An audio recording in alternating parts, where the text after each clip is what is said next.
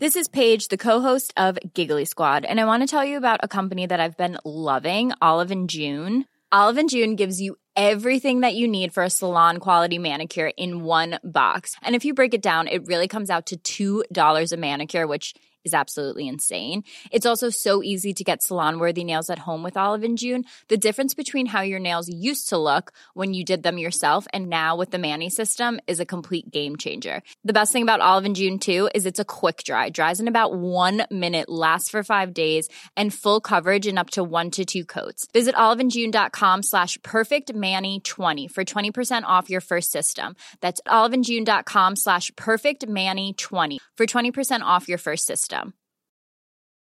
There's never been a faster or easier way to start your weight loss journey than with PlushCare.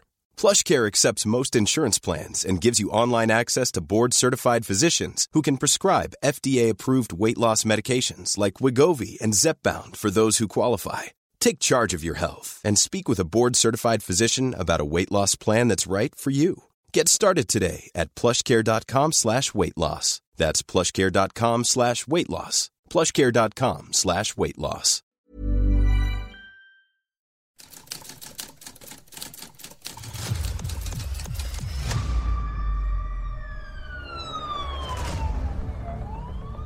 La prensa, 95 años publicando Lo que otros callan.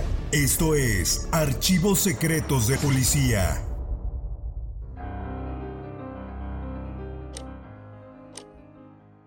La hora que marcaba el reloj hizo suponer a la policía que a las 18.05 horas su propietario sufrió la agresión que culminó con su muerte de forma violenta. Esta es la historia de la mafia del tránsito. El 29 de agosto de 1965, la prensa dio a conocer el fatídico final del comandante Oscar Mid Arrevillaga, quien apareció sin vida en el bordo poniente del río Churubusco. El servidor público murió víctima de un tiro en el tórax. Como autor intelectual de la muerte de Mid, de acuerdo con el testimonio de su viuda, fue señalado el director general de tránsito, general Francisco Martínez Peralta. Poco tiempo antes, el Oxiso, junto con otros oficiales, habían sido ascendidos, pero con la condición de que entregaran al general Martínez Peralta inicialmente 5 mil pesos mensuales, los cuales luego serían 10 mil. Al parecer, fueron pistoleros de tránsito los que acosaron a Mid hasta su traslado a Churubusco, donde un disparo a quemarropa puso fin a sus días pero otros observadores plantearon la tesis de que Francisco Martínez Peralta había contratado mercenarios ajenos a tránsito para no dejar huellas.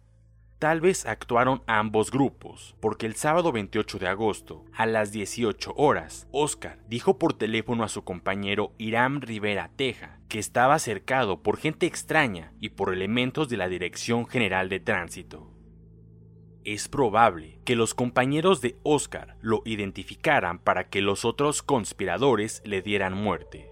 Irán Rivera Teja y Rogelio Flores Berrones dijeron al reportero Jorge Herrera Valenzuela de la prensa que indiscutiblemente el autor intelectual de la muerte de Oscar fue el general Francisco Martínez Peralta, quien les había dicho que ahí no iba a parar hasta hundirlos o eliminarlos. Responsabilizamos de nuestra seguridad, así como la de nuestras familias y la de nuestros abogados, al general Francisco Martínez Peralta, en virtud de sus amenazas en general, incluida la de la muerte. El comandante tenía 32 años de edad y era padre de tres menores. Frecuentemente se quejaba de que era seguido por elementos de tránsito y por varios individuos a los que no podía identificar. Rogelio Flores Berrones, también teniente del Ejército Nacional, estaba en las calles de Madero 26, despacho de la señora María Elena Villarreal, donde recibió una llamada telefónica. ¿Están ahí, Rogelio Aira? Dígales que necesito balas. Me están cercando gente extraña y unos de tránsito. Traigo solo tres balas. Media hora más tarde, Irán Rivera Teja estaba en su domicilio platicando sobre el problema con su primo José Enrico Ávila, cuando en el estanquillo, ubicado en Joyas 55, Colón Estrella, repiqueteó el timbre del teléfono. Era una llamada de Oscar. Estoy cercado. por unos extraños y otros de tránsito, pero no conozco ninguno. Comenzó la búsqueda de Oscar en oficinas de la Policía Judicial del Distrito, Jefatura de la Policía, la Contraloría del DDF, pero terminó a las 3 de la mañana sin la localización correspondiente. En el servicio secreto les dijeron que tuvieran cuidado porque a lo mejor también los detenían. Y es que dos individuos que dijeron ser detectives, unos días antes, quisieron detener a Mid por la supuesta aportación indebida del uniforme. Poco después de las 8 horas del domingo 29 de agosto, algunos individuos descubrieron sobre el bordo poniente de río Churubusco, a 300 metros al sur de la avenida Plutarco Elías Calles, el cadáver de un agente de tránsito. El comandante Joaquín Salazar, del Servicio Secreto, recibió el llamado de emergencia y se dirigió al lugar de los hechos. Frente a unos sembradíos de la colonia Arenal estaba el cuerpo de Oscar boca arriba. Vestía su uniforme reglamentario y en su chaquetín tenía su placa de jefe de sección. Se dijo entonces que ahí no fue cometido el crimen, sino solo fue arrojado el cuerpo de Meade. Se comprobó que el homicidio no fue para hurtar objetos personales ni dinero en efectivo, pero faltaba su arma, una calibre 38 y una carpeta donde llevaba documentos relacionados con el conflicto entre él y sus amigos contra el general Francisco Martínez Peralta. Por los exámenes médicos previos a la autopsia, se dedujo que Oscar Mid Arrevillaga recibió una ruda golpiza. Los atacantes se concentraron en la zona hepática. El cuerpo tenía dos heridas de bala, una correspondiente al orificio de entrada y el otro de salida. El asesino disparó cuando Oscar estaba de espaldas. La bala penetró por el hombro izquierdo y salió a la altura de la tetilla derecha. Parecía obvio suponer que Oscar fue sometido por más de dos ampones, con o sin uniforme. Su ropa no estaba húmeda, aun cuando el sábado había llovido, y también por la madrugada del domingo. El calzado de Mid presentaba lodo seco, se supuso también que el crimen fue cometido en un local techado o en un automóvil. La señora María Victoria Osorio recibió la triste noticia en su domicilio del sur 101B, número 317, en la colonia Héroes de Churubusco. Parecía resignada y comentó que Oscar se despidió de ella muy cariñosamente el sábado, después de decirle que pasaría a las oficinas de la Dirección General de Tránsito. También le dijo su esposo que tenía miedo de que lo detuvieran, pues la situación había tomado curso extraño e incluso estaba amenazado de muerte si no desistía del amparo que interpuso ante el juez de distrito en materia administrativa. El reportero Jorge Herrera Valenzuela informó que tres allegados al general Francisco Martínez Peralta eran sobre quienes estaba enfocada la investigación policíaca. Eran el mayor Andrés Loreto García, el primer comandante Héctor Gómez y el oficial Calixto Moreno. Como todo funcionario que cuida su prestigio, Melchor Cárdenas González y Eduardo Estrada Ojeda titulares de la Policía Judicial del Distrito y Servicio Secreto, respectivamente, trataron de desvirtuar las acusaciones contra Francisco Martínez Peralta. Ya en el Panteón Civil de Iztapalapa, bajo el torrencial aguacero, el inmolado primer comandante de la Quinta Compañía de Tránsito recibió cristiana sepultura. Con entereza admirable, la señora Osorio dijo: Te vas, mi Oscar adorado mi querido Oscar, te vas porque te quitaron de mi lado, no porque hayas querido dejarme. No te llevas el corazón que me entregaste porque dejas tres de nuestros hijos, a los que tanto quisiste. Te han asesinado y el único responsable de todo es el general Francisco Martínez Peralta. Confío en la justicia. Si es necesario, llegaré hasta el presidente Gustavo Díaz Ordaz. Yo educaré a nuestros hijos como tú lo hubieras hecho, con honradez, con disciplina, con moralidad, con todo lo que fuiste en la vida justicia. Pero no la hubo y nunca llegó.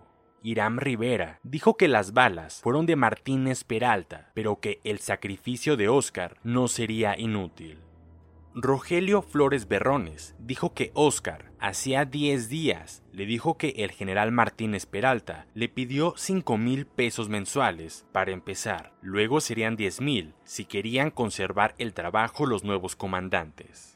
El ingeniero químico biólogo se negó rotundamente a fomentar la corrupción del titular de la Dirección General de Tránsito, y eso le costó la vida. Los comandantes amparados dijeron que en 1965, para entrar a tránsito y quedar adscrito a un crucero más o menos productivo, el interesado debía pagar 3 mil pesos. La cuota aumentaba a 5 mil pesos cuando se deseara ser patrullero o formar parte del escuadrón motorizado. Si después de un tiempo el agente del banquillo quería ser patrullero, debía pagar de 8 mil a 12 mil pesos.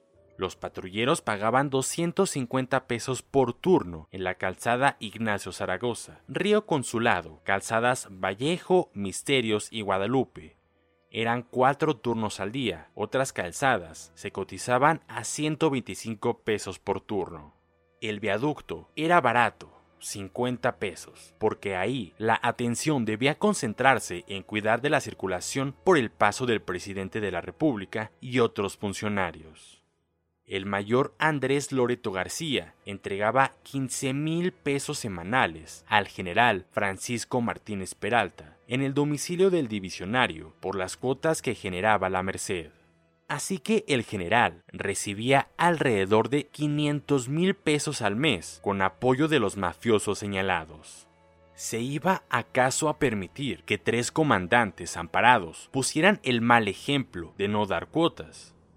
Y como siempre sucede, sin pruebas, se exculpó al general Francisco Martínez Peralta, pero se reconoció que el crimen fue porque Meade se metió con alguno de los que controlan los ingresos.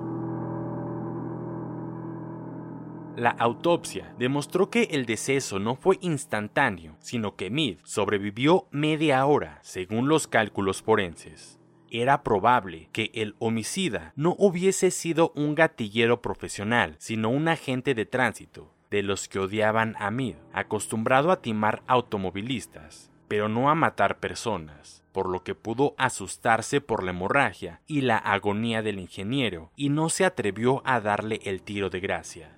Comenzó a decirse que el general Francisco Martínez Peralta, no emparentado con Ernesto Peralta Uruchurtu, obtendría una licencia para atender asuntos de carácter personal o para atenderse de un mal que lo aquejaba desde hacía tiempo atrás. Desde luego, la Dirección Federal de Seguridad investigó por su cuenta lo que supuestamente no habían podido aclarar los agentes secretos y judiciales el procurador Gilberto Suárez Torres se enfureció por las aventuradas declaraciones de la licenciada Álvarez y comentó que no se buscarían chivos expiatorios. El lunes 20 de septiembre de 1965, el general Francisco Martínez Peralta, quien no podía ocultar su angustia, renunció como director general de tránsito. La luz de los reflectores cayó sobre la cara del general sus ojos estaban rasos de lágrimas. Sin contundencia, intentó calificar los ataques a su persona como dirigidos a los hombres que hicieron la revolución y con sorna comentó que 20 días después del crimen de Oscar Meade no se había determinado quién o quiénes eran los presuntos homicidas. La Dirección Federal de Seguridad no dio a conocer sus investigaciones, pero lo que parecía seguro era que en 1965 es que un puesto donde se obtenía el equivalente a 500 mil pesos mensuales no se dejaba voluntariamente por ataques a la revolución. De todas formas, aparentemente quedó sin castigo el homicidio perpetrado el sábado 28 de agosto de 1965 cuando varios desconocidos y algunos elementos de tránsito rodearon a un comandante que se había quedado con tres balas y necesitaba más para defenderse. Puedes escuchar este y otros podcasts OM en Apple Podcast, Spotify, Google Podcast, Acast, Deezer, Amazon Music y seguir la conversación en la cuenta de Twitter arroba podcastom o al correo podcast arroba om.com.mx. Esta es una producción de la prensa y el Sol de San Luis para Organización Editorial Mexicana.